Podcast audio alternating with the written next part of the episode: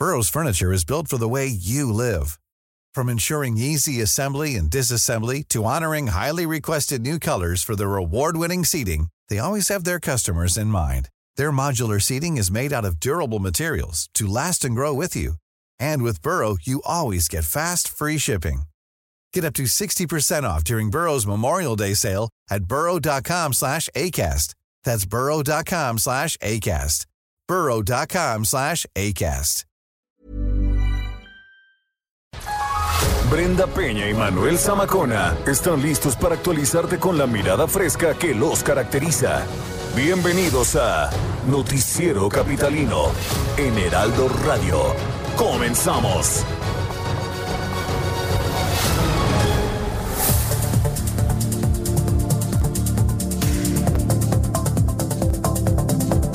Arranca la segunda etapa de saneamiento del Canal Nacional. Gremio Circense podría iniciar funciones. La prioridad es garantizar los derechos humanos, dice Claudia Sheinbaum. Así es la atención a los kioscos para prevenir COVID. Alianzas entre los partidos para el 2021.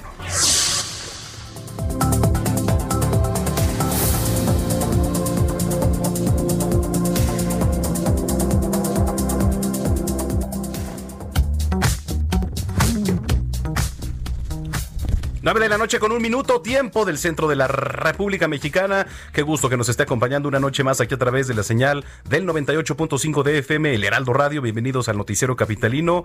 Es noche de miércoles ya, mitad de semana. De semana. 26 de agosto del año 2020, querida Brenda Peña. Ya estamos eh, eh, muy entrado el año, ya muy perdido el año, más bien entre esto de la pandemia. ¿Cómo están? Muy buenas noches, gracias por acompañarnos. Qué manera de llover en algunas partes Sí. de la Ciudad de México. La verdad es que hay que acostumbrarnos a que es la temporada de lluvias y a tomar las precauciones. Pues ya sabemos que esta es la hora de la lluvia. Sí, me dice mucha gente, oye, pero que está, pues sí, es temporada de lluvias, no pasa absolutamente Y no nada. tiene por qué llegar tarde. Qué bueno que llueva. No, por, por eso, ni faltar al trabajo, ni, ni no llegar a su casa, por ejemplo. ¿Por qué lo dices? No, no, te lo digo a ti. Ah, no. ¿Por qué? ¿Te- ¿Le atiné o qué? No, no, no. Yo nada más pensaba. Se me quedó bien. Yo no. Lo pues, que pasa es que luego, hijo, es que crees que está lloviendo, me, me voy a meter al cine, ¿no? Dicen Ah. que cuando estés, está lloviendo muy fuerte no te arriesgues y te metas al cine. te. Ah, puede ser. Puede ser. Oigan, eh, qué gusto que nos esté acompañando. Traemos, traemos bastantes temas, ¿no? Lo que tiene que ver con el circo, este, los kioscos de la salud, los teatros aquí en la capital, etcétera, etcétera. Así que, pues, nosotros los invitamos para que nos escriban al WhatsApp del Noticiero Capitalino, que ya tenemos desde hace bastantes días y que nos ha funcionado perfectamente. Y el número es el 55 47 12 1569, les repetimos, 55 47 12 15 69. Ahí nos pueden escribir y comentar lo que usted guste. Recuerda que también tenemos las redes sociales, que son nuestra vía de comunicación favorita, arroba bajo penabello. Y arroba Samacona al aire. Así que escríbanos, cuéntenos qué es lo que está pasando en su alcaldía, en su colonia, eh, qué necesidades son las que tienen. Es importante, es muy importante que se comunique con nosotros y buscaremos, por supuesto, hacer el lazo para que se puedan solucionar. ¿no? Correcto. Muy bien, son las 9 con 3. Reporte vial. Vamos a las calles de la Ciudad de México. Alan Rodríguez, ¿dónde te encuentras? Buenas noches. Brenda Manuel, muy buenas noches. Tenemos el reporte de vialidad de la avenida Valderas y es que en estos momentos desde la zona de la avenida Juárez hasta la avenida Chapultepec encontrará buen avance. Le, reco- le recordamos, amigos automovilistas, que a lo largo de este tramo tenemos obras que ocupan hasta dos carriles de la vialidad, por lo cual recomendamos manejar con precaución, ya que en algunos puntos tenemos lodo sobre el asfalto. Continuamos con el reporte de movilidad y en estos momentos la avenida Niños Héroes registra también buen avance entre el cruce de Chapultepec y hasta la zona del eje 2 sur. Por último, amigos, les informamos que la avenida Fray Servando, saliendo del bajo puente de San Antonio Abad, presenta algunos asentamientos hasta la zona de Congreso de la Unión. La, la alerta para los amigos automovilistas es que frente al mercado de Sonora tenemos grandes encharcamientos, por lo que los peatones caminan sobre el arroyo vial. Mucha precaución si usted circula sobre este punto. Muy bien, gracias por el reporte. Seguiremos pendientes. Nos enlazamos más adelante contigo. Buenas noches, estamos Muy al buenas pendiente. noches. En otro punto está mi estimado Gerardo Galicia, que nos tiene información importante. Adelante, Jerry, buenas noches. Así es, Manuel. Brenda, excelente noche. Reporte para nuestros amigos que se mueven hacia el oriente de la capital sobre el viaducto. Ya dejó de llover en este perímetro y lo que hemos encontrado es un avance por lo menos aceptable. Si llegan a la zona del circuito bicentenario Sutramorro y Churubusco hasta el metro Puebla, ya a partir de este punto, si hay un avance complicado, casi a vuelta de rueda hasta su entronque o incorporación con la calzada de Ignacio Zaragoza. Así que en ese trayecto sí hay que manejar con mucha paciencia. Sí hay algunos encharcamientos, pero la buena noticia es que ya deja de llover en esta en esa zona y tener precaución por el cruce constante de muchísimas personas a las afueras del Metro Puebla. En el sentido opuesto del viaducto está avanzando bastante bien, buena opción para poder llegar a la zona del Palacio de los Deportes y para nuestros amigos que van a utilizar la avenida Canal de Río Churubusco, entre el viaducto y la avenida Canal de Tezontle, van a poder transitar sin mayor problema. Y por lo pronto, el deporte. Muchas gracias y nos enlazamos más tarde, Jerry. Claro que sí, excelente noche. Igualmente, son las 9.5. Ya arrancó la segunda etapa de saneamiento del Canal Nacional que contempla la intervención de 4.1 kilómetros. Carlos Navarro justamente tiene todos los detalles acerca de esta información. Carlos, ¿cómo estás? Muy buenas noches. Buenas noches, Brenda Manuel. Les saludo con gusto. Soy el. Bien, como lo comentabas, Brenda, hoy se arrancó la segunda etapa del saneamiento del Canal Nacional, donde se van a intervenir alrededor de 4.1 kilómetros. Los trabajos que van a tener una duración de 11 meses y una inversión de 228.7 millones de pesos se van a llevar a cabo de Calzada de la Viga en Coyoacán hasta la calle Nimes en Iztapalapa. La jefa de gobierno Claudia Sheinbaum destacó la importancia de este proyecto. Escuchemos. Es una obra fundamental, importantísima. A veces vemos las obras que son o que implican eh, cemento, como las grandes obras y para nosotros una gran obra en la ciudad es el rescate del espacio público, el rescate de los cuerpos de agua, que refleja por un lado la historia de la ciudad, la historia natural de la ciudad, que no se nos olvide que esta era una ciudad lacustre, con diferentes ríos que llegaban a esta ciudad lacustre, eh, diferentes cuerpos de agua, y al mismo tiempo no solamente la historia natural, sino también la historia cultural de nuestra ciudad y lo que significaron durante mucho tiempo los canales. Y bien, las colonias beneficiadas con esta intervención van a ser Valle Sur, Culhuacán, Santa María Tomatlán, San Francisco Culhuacán y La Virgen. ¿Y de qué se trata? ¿Qué van a realizar? Bueno, son un muro de piedra, además de hidrosiembra para estabilización del talud, para el canal, construcción de banqueta para seguridad peatonal, plazas principales y, plazuelas, áreas de juegos, áreas hasta de parkour van a, van a implementar en este espacio. Por su parte, el coordinador del sistema de aguas de la ciudad de Mica, Rafael Carmona, explicó la importancia de esta intervención. Escuchemos. Tenemos ahora enfrente la tarea de recuperar un espacio público como lo hemos hecho en esta primera etapa. La obra ya empezó, el contrato está asignado, las empresas han empezado a trabajar y tenemos un programa de 11 meses para, sí, para terminar en el año 2021 con la intervención de esa segunda etapa. Muy pronto, en el 2021, iniciaremos también los trabajos de la tercera etapa de recuperación o de conversión del canal en un espacio público como el que estamos entregando en este momento. Recomendarle a los radioescuchas que pueden acudir al Canal Nacional entre Calzada de la Viga y Circuito Interior de Chuburusco la verdad es que quedó muy, muy bonito. Eh, a pocos espacios de la Ciudad de México tienen este tipo de áreas naturales y entre las colonias que se han visto beneficiadas son Pasos de Tasqueña, Campestre Churubusco, Granjas Esmeralda, El Prado y Prado de Churubusco. La verdad, y no es por halagar de más, pero es un espacio muy bonito que hasta se siente una vibra muy distinta. Obviamente sería bueno que acudieran con las respectivas medidas sanitarias a caminar un rato, a desestresarse un rato el domingo por la mañana, incluso hasta para escuchar el canto de las aves que ya están aprovechando y adaptándose en este lugar y será en 2021 que arranque la tercera etapa donde ya se van a intervenir un total de 8.4 kilómetros una inversión de 600 millones y viéndose beneficiadas alrededor de 373 mil eh, personas de estas zonas de la Ciudad de México. Brenda Manuel, la información que les tengo. Brenda se está burlando. Con esta descripción que nos acabas de dar, porque con esta descripción que nos acabas de dar, se nos antoja de manera poética y el, el, vuelo de las aves y, te lo imaginas muy bonito hasta que llegas y está súper sucio, cara, y el lugar. No, pero dices que está bien, ¿no? O sea, sí está... No, eh, el tema es que antes era un lugar muy descuidado, era un lugar muy sucio, incluso lamentablemente aquí se cometían eh, diversos delitos, recordemos que hace unos años hubo el caso de que un chavo quiso defender a su novia de unos asaltantes y lamentablemente estos le quitaron la vida. A raíz de estas situaciones se logró intervenir y bueno, de Calzada de la Viga a Río Churubusco, la verdad ya lo intervinieron y se ve muy muy bien. Eh, por, la, por las mañanas tuve la oportunidad hace unos meses de cuando ya estaban terminando la, la primera etapa de darme una vuelta y la verdad es que sí, después de todo el bullicio de la semana y lo trabajo del pesado, pues sí te logras desestresar un rato. Bueno, pues nos daremos una te vuelta. Vamos a hacer caso, querido, ¿no? Sí. Vamos a andar por ahí, te vamos a, tomar unas fotillos ahí, te las vamos a mostrar. También te vamos a invitar de que vayamos para pues que nos des un recorrido tú que ya fuiste, mi estimado Carlos. Claro que sí, con gusto nos damos una vuelta para ver, para que vean cómo quedó. Eso, ya es plan. Gracias, muy buenas noches. Son las 9 con 10. Este, bueno, y como ya lo hemos comentado aquí en este espacio, la apertura de los teatros será esta semana. Pero a ver, eh, esa es una, que ya le dieron luz verde a los teatros, ahora le va, con un porcentaje, ¿no? Y la otra es la siguiente, no hay costo para pagarle a los actores, no, no han ensayado, los eh, productores también están diciendo, pues no hay condiciones ahorita, entonces es un tema. Es que no está tan fácil, Manuel. Abrir significa de entrada invertir un dinero que ya no tienen. Cubreboca, el, exigir el cubreboca, tener el gel antibacterial, sanitizar, por ejemplo, cada función y cada vez que se tenga que abrir el, teatro, son costos que no están. Sí, preparar una obra, créame que no es, no es nada barato, ¿eh? Ingrid Montejano se fue a dar una vuelta a los teatros de la capital. ¿Cómo estás, querida Ingrid?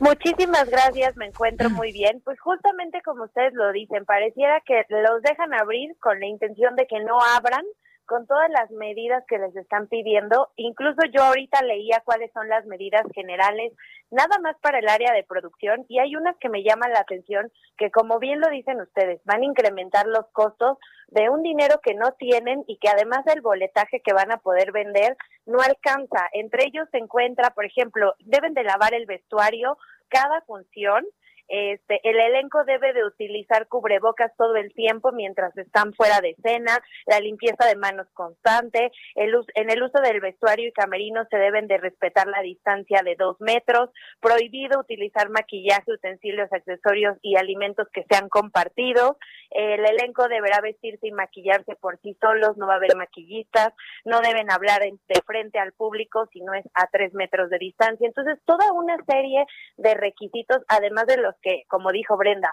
sanitizar los espacios, gel antibacterial, señalítica, tapetes. Y pues bueno, nosotros platicamos con esta gente que se dedica al teatro, la industria, y honestamente nos dicen, agradecemos la intención del gobierno, pero no podemos abrir. Entonces, tengo un sonido de Elisa Ramos, la coordinadora de uno de los foros independientes, que este, nos comenta justamente eso. Vamos a escucharla. En un momento más la vamos a tener, pero lo que dices, o sea, de verdad, las reglas se hicieron para que nadie abriera nada. Sí, sí está complicadísimo. No va a haber ¿eh? quien te ayude con el maquillaje. Tienes que tener al menos, si es una o dos o tres funciones, tres vestuarios distintos, por ejemplo, ¿no? Sí, sí, sí, efectivamente. La verdad es que complicadísimo el, el, abrir, Ingrid. Tú que estabas este por ahí esta mañana, la verdad es que la situación bastante complicada ahí en, en varias alcaldías, ¿no? Que hay teatros. Así es, México, la Ciudad de México tiene más de 160 foros y teatros. Ahora, eh, abrir al 30% de capacidad quiere decir que pueden vender 3 de cada 10 boletos. De por sí el teatro siempre ha estado castigado. Este, mm, Ahora, pues con todo esto, pues vender 3 boletos de 10 es imposible. Nos decían, no podemos pagar a los taquilleros, acomodadores, al personal del, del baño, la producción, ¿Qué tal si tienen que pagar derechos por utilizar la obra, el talento? Entonces sí, nos dijeron no podemos abrir y esto va para todos. ¿eh? Cualquiera pensaría que los teatros muy grandes pues sí pueden, pero también para ellos es muy difícil. Nos llegaron a comentar que, por ejemplo, en una obra de teatro como Hoy no me puedo levantar, este musical famoso, son más de 100 personas para una sola función. Entonces imagínense vender tres boletos de 10. Entonces es súper, súper difícil para ellos. Así que, pues como lo vimos con los museos, pues se puede abrir, pero no van a abrir. Oye, Ingrid, eh, ya tenemos el testimonio del que nos platicabas y al cual pudiste entrevistar. ¿Lo escuchamos? Sí, claro que sí. O sea, reabrir bajo estas condiciones es imposible, eh, primero porque tenemos un compromiso importante con los espectadores y con los creativos que trabajan aquí, con el talento. Eh, y bueno, tal vez este no sea el mejor momento para hacerlo debido a las condiciones sanitarias y financieramente es carísimo, ¿no? Financieramente, arquitectónicamente hay cosas con las que no podemos cumplir. Entonces, bueno, pues nosotros definitivamente no podemos abrir bajo estas condiciones.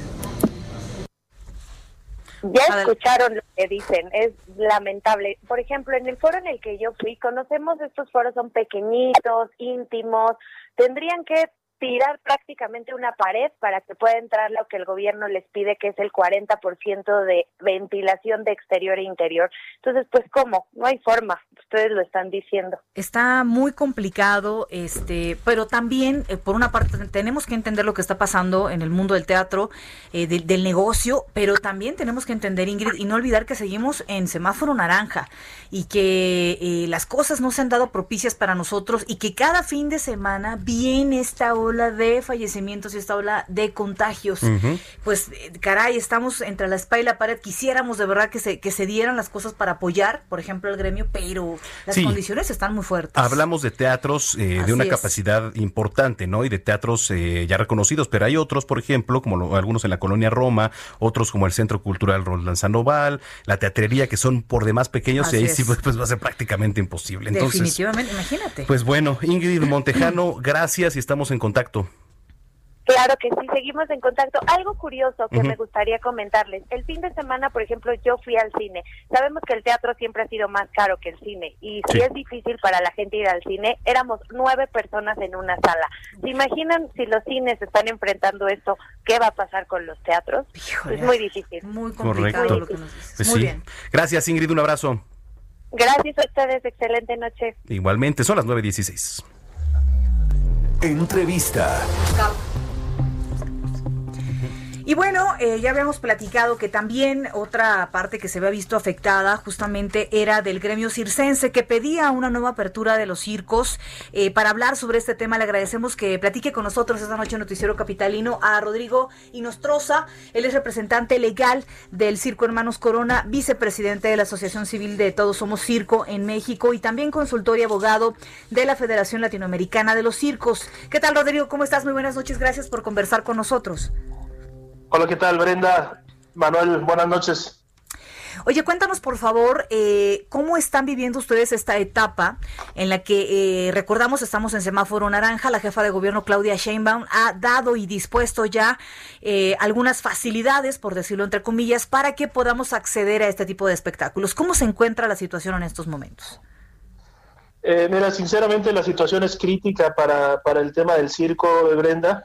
Eh, son cerca de 300, 350 circos a nivel federal y eh, por más de cinco meses no han podido realizar sus, eh, sus actividades. Entendemos muy bien que la situación es a nivel mundial, a nivel país, a nivel Latinoamérica, pero la situación con los circos y en particular con México es realmente preocupante, Brenda.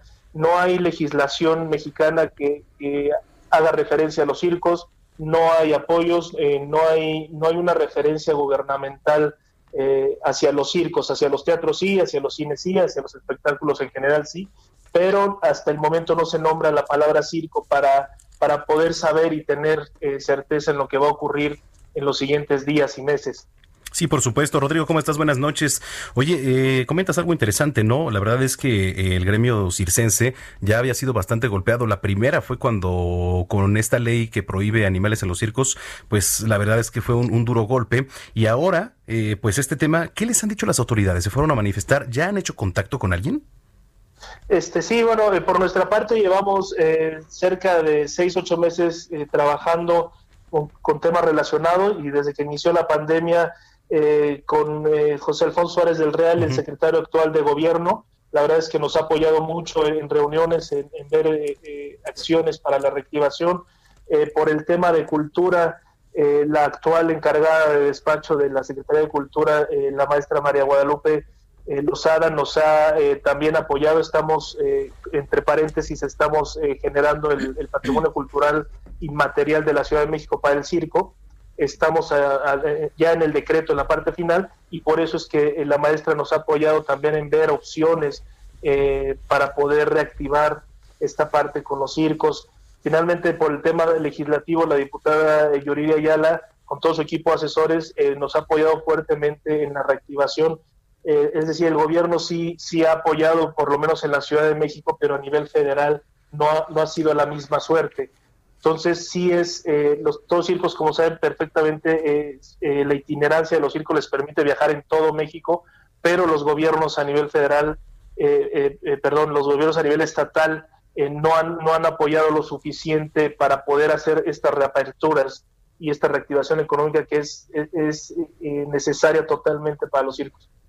Definitivamente, ¿cuál sería alguna de las alternativas? Es decir, un espacio que fuera al aire libre, controlado o una transmisión a distancia por medio de, Internet. ¿Cuáles son las vías que con ustedes... Los autos, ¿no? También están... Eh, ajá, eh, se, se, ha utilizado mucho, ha habido conciertos últimamente y funciones en donde en los autos están bien delimitados y este y se les, se les da, vaya, acceso a este tipo de espectáculos. ¿Qué han pensado ustedes? Este, bueno, precisamente como, como, parte de la reactivación, Brenda, este, se ha pensado en autocircos, eh, se han hecho transmisiones en línea, pero hay un punto muy importante que diferencia el circo con, con otros temas como lo son el cine o el teatro. En el circo sí hay una ventilación permanente de aire y no se permite que se fijen las condiciones para una transmisión más crítica.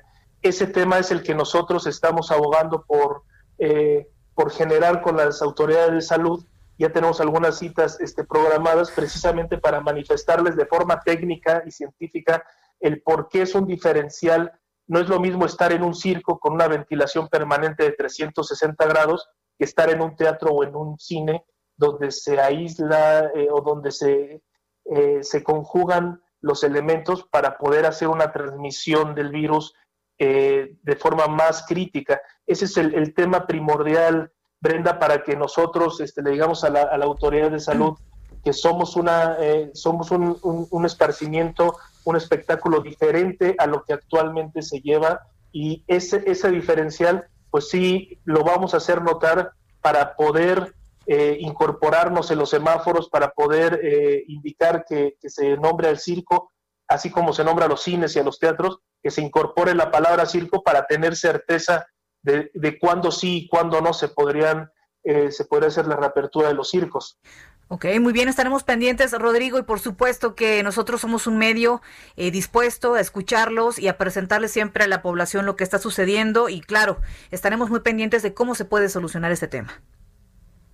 Pues les agradezco mucho este el, el, espacio a los dos, eh, mantendremos informado este de qué es lo que ocurre con este tema y ojalá, ojalá ya nos podamos subir al semáforo con, la palabra circo para, para tener certeza a nivel federal de, de cuándo sí, cuándo no poder eh, reactivarnos, que es nuestra principal, eh, es nuestro principal interés. Sin duda. Muchísimas gracias y muy buenas noches.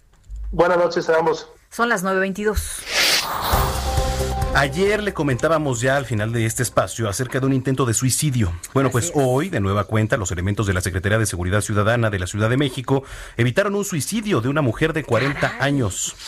Eh, estaba intentando arrojarse de un puente vehicular en la alcaldía Benito Juárez.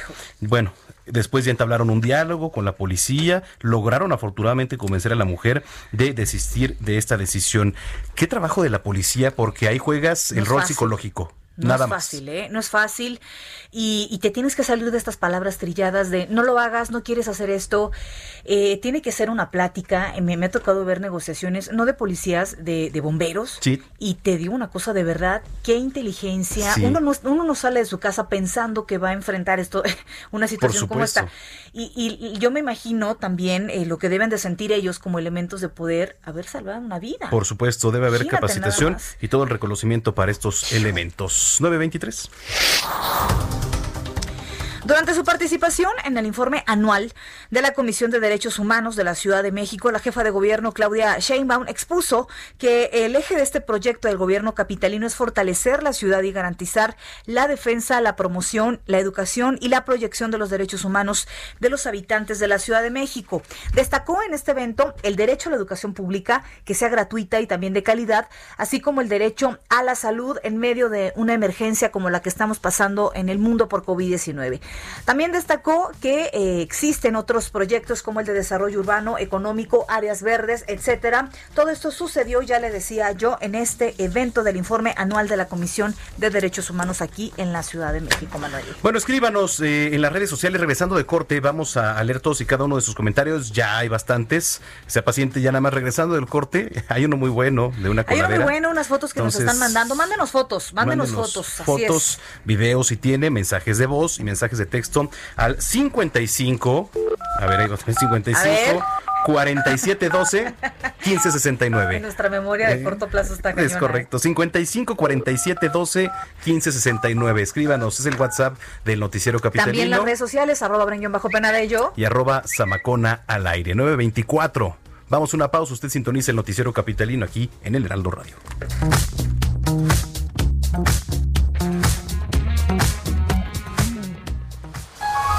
Continuamos después de un corte con las noticias más relevantes de la metrópoli, en las voces de Brenda Peña y Manuel Zamacona, en el noticiero capitalino del Heraldo Radio. Regresamos. Regresamos con Brenda Peña y Manuel Zamacona al noticiero capitalino en Heraldo Radio. La voz capitalina.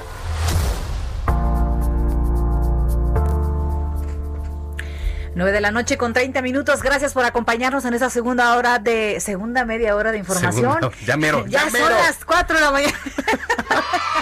Exacto, ya mero, ya mero. Oiga, gracias por acompañarnos. Eh, gracias a todos los que se han comunicado con nosotros a través de nuestra línea de WhatsApp. Eh, tenemos por ahí una llamada importante en donde además, además anexan tres ¿Eh? Tres fotos, ¿no? Sí, sí, sí. Estoy consternada. No, sí, ya vi. Que hasta te trabas de la consternación. Es correcto, es correcto. A ver, Manuel. Dice, eh, hola, buenas noches. Mi nombre es José de Jesús Martínez García. Les comento que saliendo de la Terminal 2 del Aeropuerto Internacional de la Ciudad de México, tiene más de 20 días que no tiene coladera la avenida Angares. Mira, aquí nos manda la foto. Más, eso no es una coladera, es un socavón. Mira, la verdad es que está peligrosísimo. Una llanta que caiga en ese no, lugar. Adiós. Adiós. Una persona que tenga sí se puede ir, ¿eh? Porque hay gente que viene en el celular o viendo aquí a no sé dónde, a los astros y ¡pum! Va a dar para abajo, ¿eh? Así es. Eh, dice el señor, yo mismo tuve que poner ese señalamiento. Oiga, pues gracias, gracias por hacer lo que no han hecho las autoridades. Eh, ¿Qué más? ¿Qué más? Bueno, nos manda más fotos. Y yo lo invito a usted para que ponga en contacto con nosotros y haga denuncias aquí a través de esta vía que es el WhatsApp. De verdad, hágalo, nos ha servido mucho y de verdad que es una manera de comunicación mucho más fácil.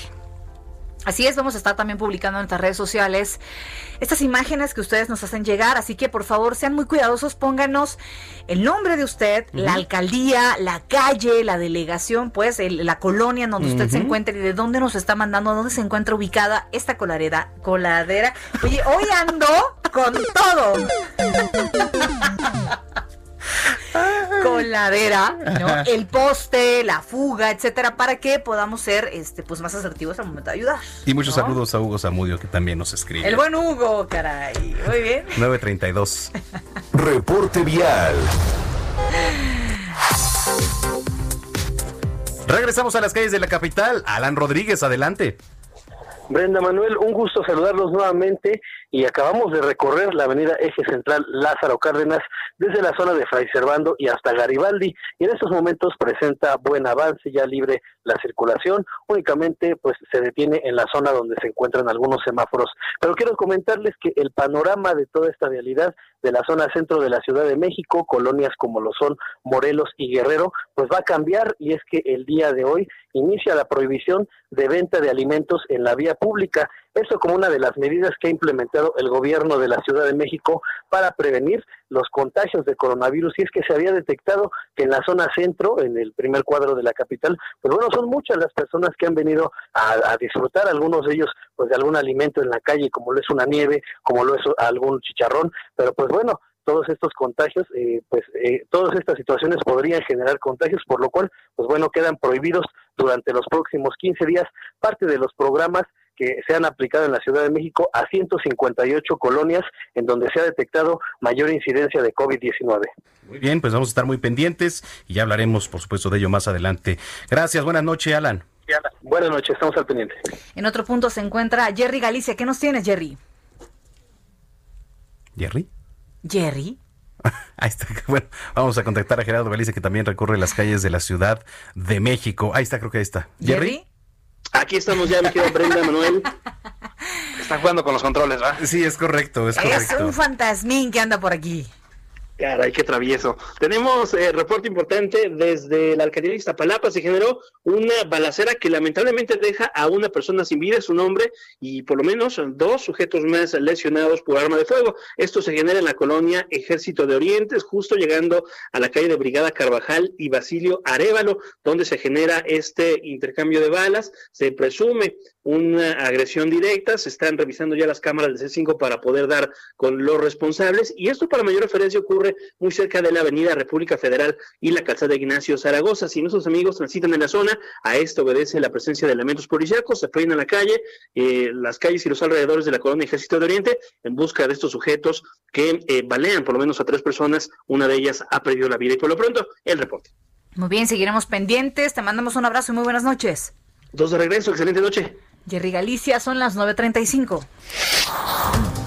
Rápidamente, eh, corte de caja. México registra 573.888 casos confirmados y 62.076 defunciones. Recuerde que López Gatel había puesto como un escenario catastrófico 60.000.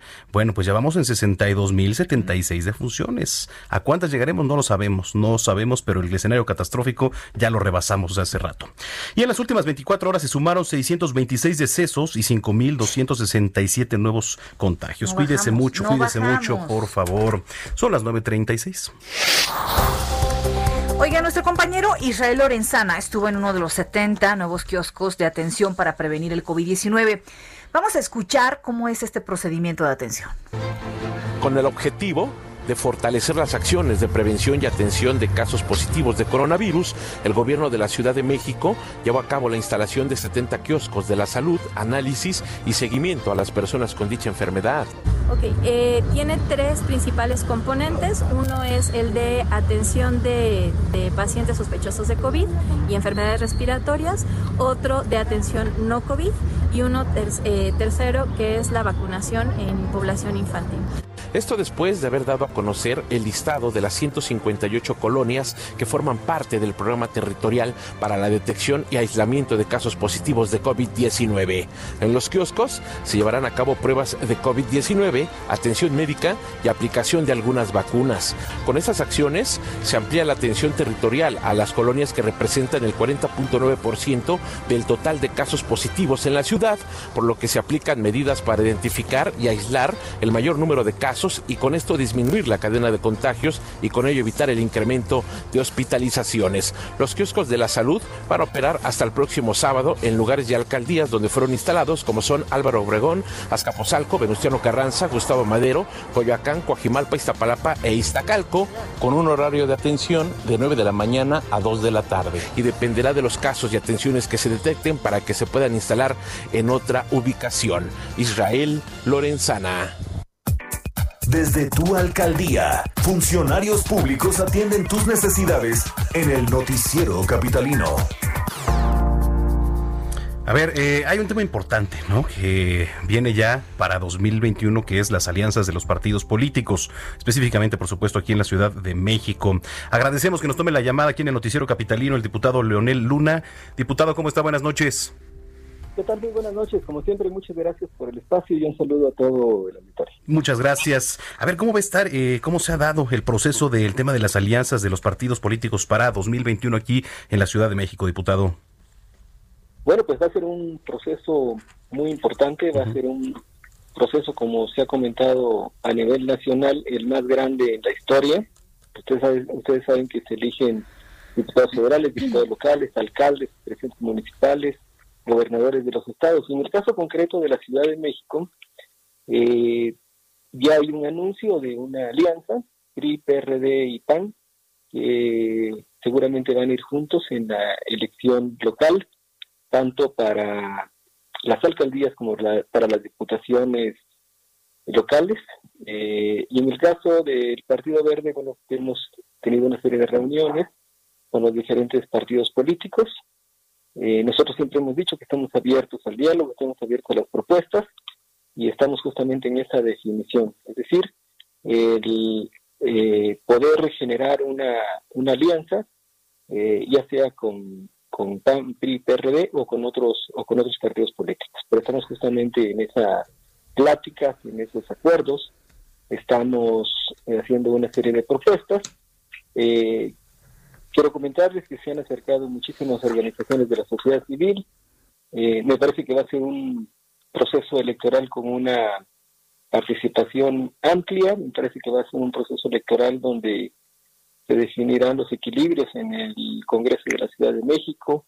me parece que va a ser un proceso electoral importante donde después de la reforma política después de la constitución de la Ciudad de México, creo que los habitantes tienen un horizonte mucho más amplio en términos de decisión y también, por supuesto, en términos de cultura política. Estamos hablando de la entidad del país, porque ahora ya somos una entidad que concentra una cantidad importante de habitantes con una cultura política también amplia y con una decisión me parece que muy, muy este, pensada después de todo lo acontecido.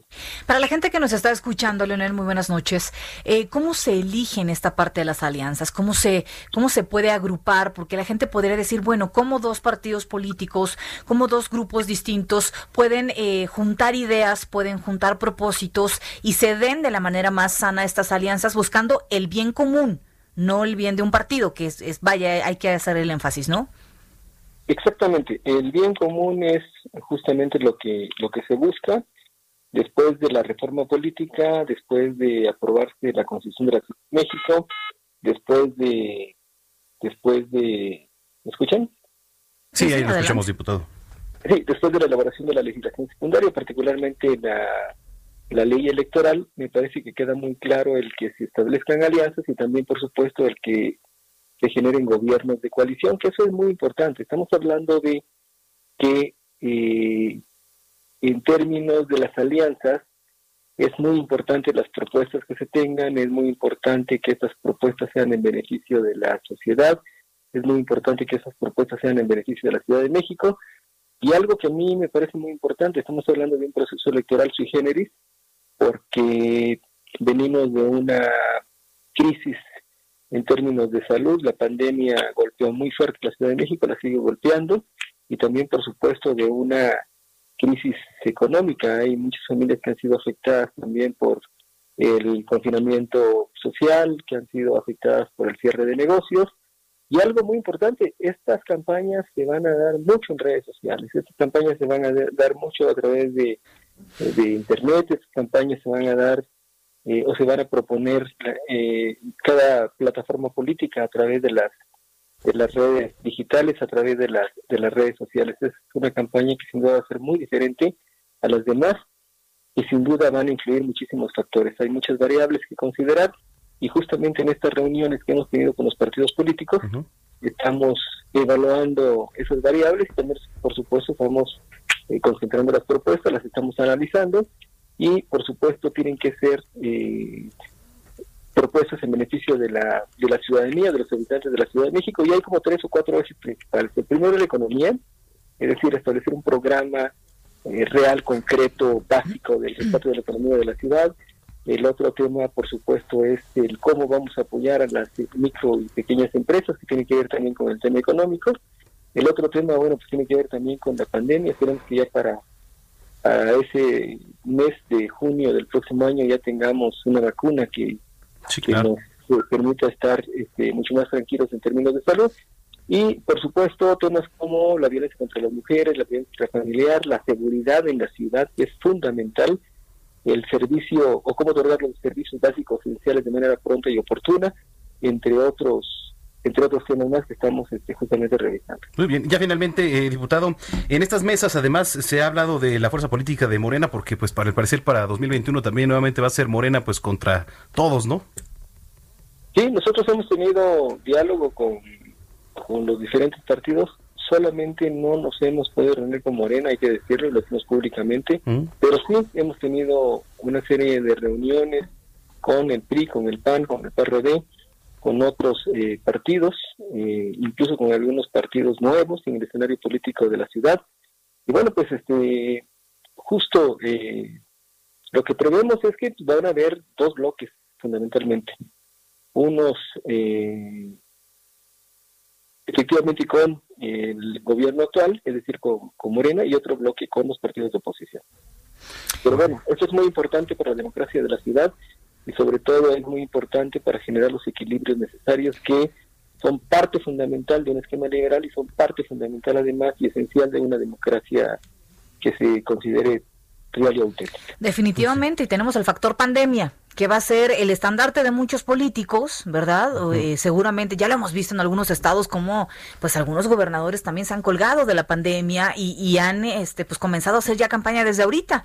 Ya lo estaremos viendo, Leonel, serán unas eh, campañas muy movidas y muy distintas a lo que hemos visto, como bien dices. Muy distintas y, bueno, pues nosotros consideramos que el tema de la pandemia hay que tratarla con mucho cuidado, con el respeto correspondiente.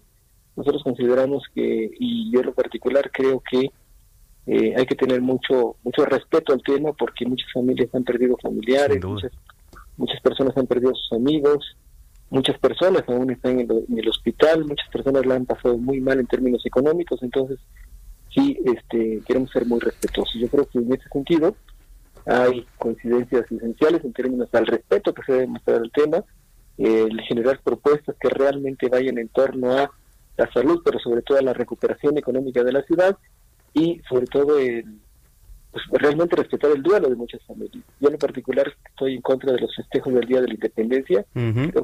creo, que, eso no debe ser.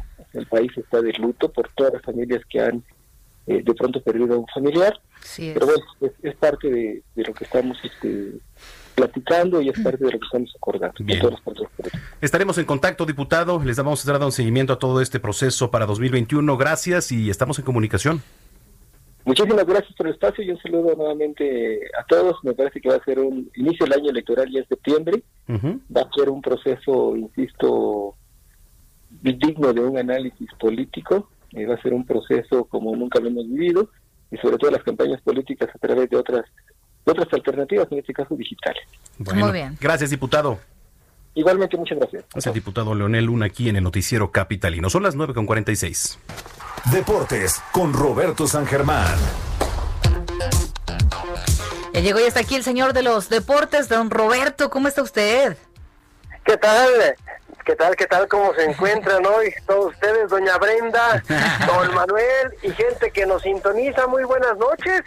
Y oigan, vamos a iniciar hablando de básquetbol de la NBA y no por los partidos, sino por lo que está sucediendo en estos momentos, porque hubo un boicot por la cuestión del tiroteo que hubo el fin de semana allá, sí, en, en, en Kenosha, sí, en este lugar en donde, pues, a un hombre, sí, le dispararon en Kenosha, Wisconsin, siete veces el famoso Jacob Blake. Y hoy la NBA no quiso jugar sus partidos porque ya están hartos del racismo, ya mm. están hartos de que a los negros los traten tan mal y de que si por si eres negro, el policía blanco te va a disparar siempre o por siempre, porque ha sucedido eso en todas las ocasiones. Hay hasta estadísticas en donde dicen que los policías le disparan más veces a los negros que a los blancos. Claro.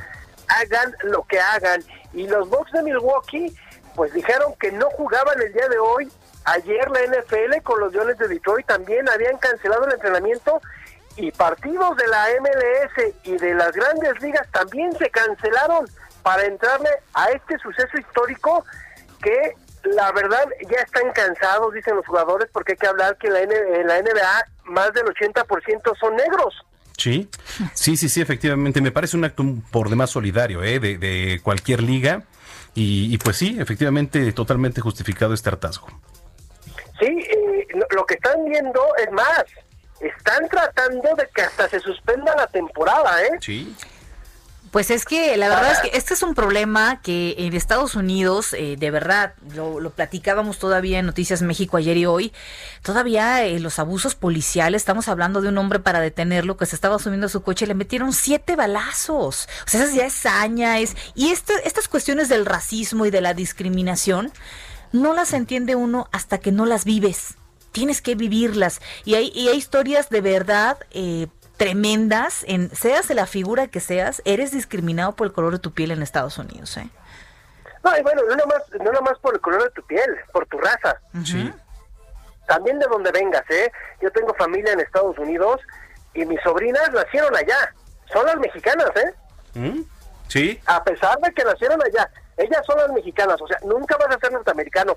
Nosotros nos quejamos mucho también, pero les puedo decir una cosa, ¿eh? En México el racismo también está ah, claro. bien fuerte, ¿eh? Uh -huh. Sí, por supuesto. Bien, bien fuerte. A nosotros nos gusta mucho hablar de lo que sucede en Estados Unidos y en otras partes del mundo. En México el racismo también es durísimo, pero durísimo. ¿Ustedes se han dado cuenta cuántos negros hay en México? ¿Cómo los trata la gente? ¿Cómo la misma gente que viene de Centroamérica, sí, de países como Honduras, de países como El Salvador, Guatemala, Nicaragua, el subirte, el subirte a la bestia, este tren para llegar a los Estados Unidos, al famoso sueño americano, uh -huh. perdónenme, pero también aquí nosotros tratamos y discriminamos y somos racistas, ¿eh? El mexicano es súper racista, nada más que nos hacemos como que no pasa mucho. Así es, no, sí, definitivamente. Ay, no, pues qué tema. A ver qué pasa, a ver quién ¿Sí? más se suma. ¿Qué, ¿Qué, qué, tema? Porque también las grandes ligas hoy suspendieron partidos. Sí. También suspendieron, también el fútbol, o sea, todos se están uniendo y fíjense qué curioso es cuando está la convención de los republicanos para ver lo de, lo de Donald Trump para lo que es eh, el 3 de noviembre, que son las votaciones. Y bueno, esto está bastante fuerte, ya lo habían vivido en Portland y ahora lo están viviendo allá en Wisconsin, en donde la gente está muy molesta y tienen toda la razón. Pero si quieren, dejemos ya este tema y vamos a algo, pues un poquito más agradable, no creo que para la gente del Barcelona, y estamos hablando del fútbol, porque Lionel Messi, pues ya se habla de que podría llegar al Manchester City, lo platicábamos ayer, uh -huh. en donde ya habló con Pep Guardiola, ya tuvo una llamada telefónica y parece que la gente del Manchester City va a viajar a Barcelona porque Lionel Messi no quiere dejar de entrenar, él quiere que esto sea tranquilo, que se pueda ir en buena lid del Barcelona, así que se va a presentar a entregar el, a, a entrenar el día lunes y van a ir las personas que se encargan de los eh, pues de las negociaciones del Manchester City a la ciudad condal, van a ir a Barcelona para platicar con la directiva y parece que traen 170 millones, van a poner en la mesa y tres jugadores, se habla de un trueque para que Lionel Messi pase al Manchester City y el Barcelona se quede con 170 millones más tres jugadores. Entonces, esta novela todavía no termina, todavía tiene mucho y mucho, mucho de qué hablar. Este, a ver qué pasa, porque se decía que también Joseph Batome, que es el presidente, podía dimitir y que en una de esas Lionel Messi se podía quedar en el Barcelona, ¿eh? Cosa que decíamos que está este está complicado, ¿no? Sí, además veíamos en la tarde también a la ya gente está muy que desgastado quería eso. entrar al Camp Nou y, y- Oye, y el fanatismo, ¿no? Ya sabes, Oye, desbordado. lo encuentran y ¿qué hacen?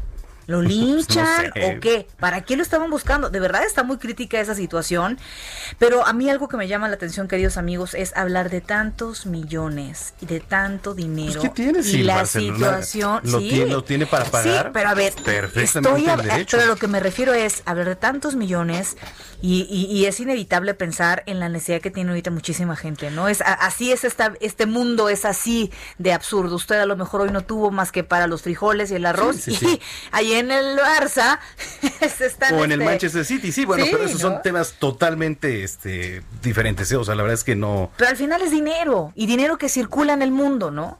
Y ya verás después los índices de pobreza que está preparando la CEPAL para el final de este año. Pues sí, pero bueno, instituciones privadas al final de cuentas, mi estimado Robert. Oye, sí, sí, sí, pues la verdad es que aquí hay que recordar que estos hombres, pues los jeques traen dinero del petróleo, Claro. traen ahí fideicomisos, han hecho algunas cosillas malas para el fair play financiero que tiene la FIFA para pues los cambios de jugadores, de dónde sale el dinero. Y bueno, este es un tema que podría darnos para varios programas, ¿eh? Porque el dinero podríamos estarle rascando y viene el dinero de muchos lados que no quisiéramos hablar, ¿eh? Sí, Definitivamente. De muchos lados. Pero bueno, señores, oigan, yo había dicho que Jacob Blake estaba muerto. No, el tipo recibió siete balazos, pero está muy grave. Sí. Lo más seguro es que no pueda caminar. Sí, sí, sí.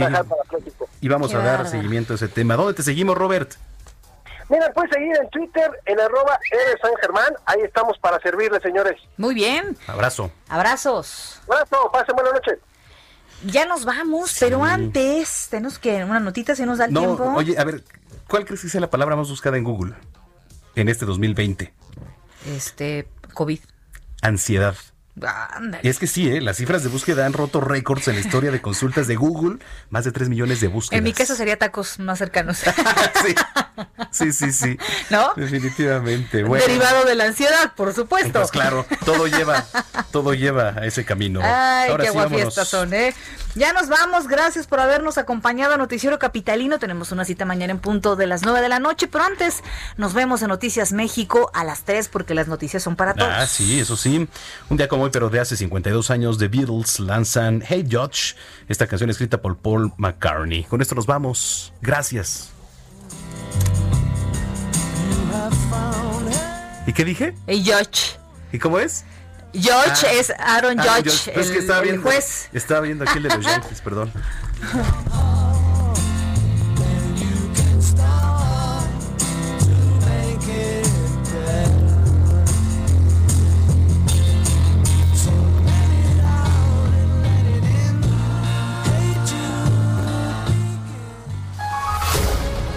Estás informado con las noticias más relevantes que acontecen en la metrópoli. No te pierdas la próxima emisión de Noticiero Capitalino con Brenda Peña y Manuel Zamacona.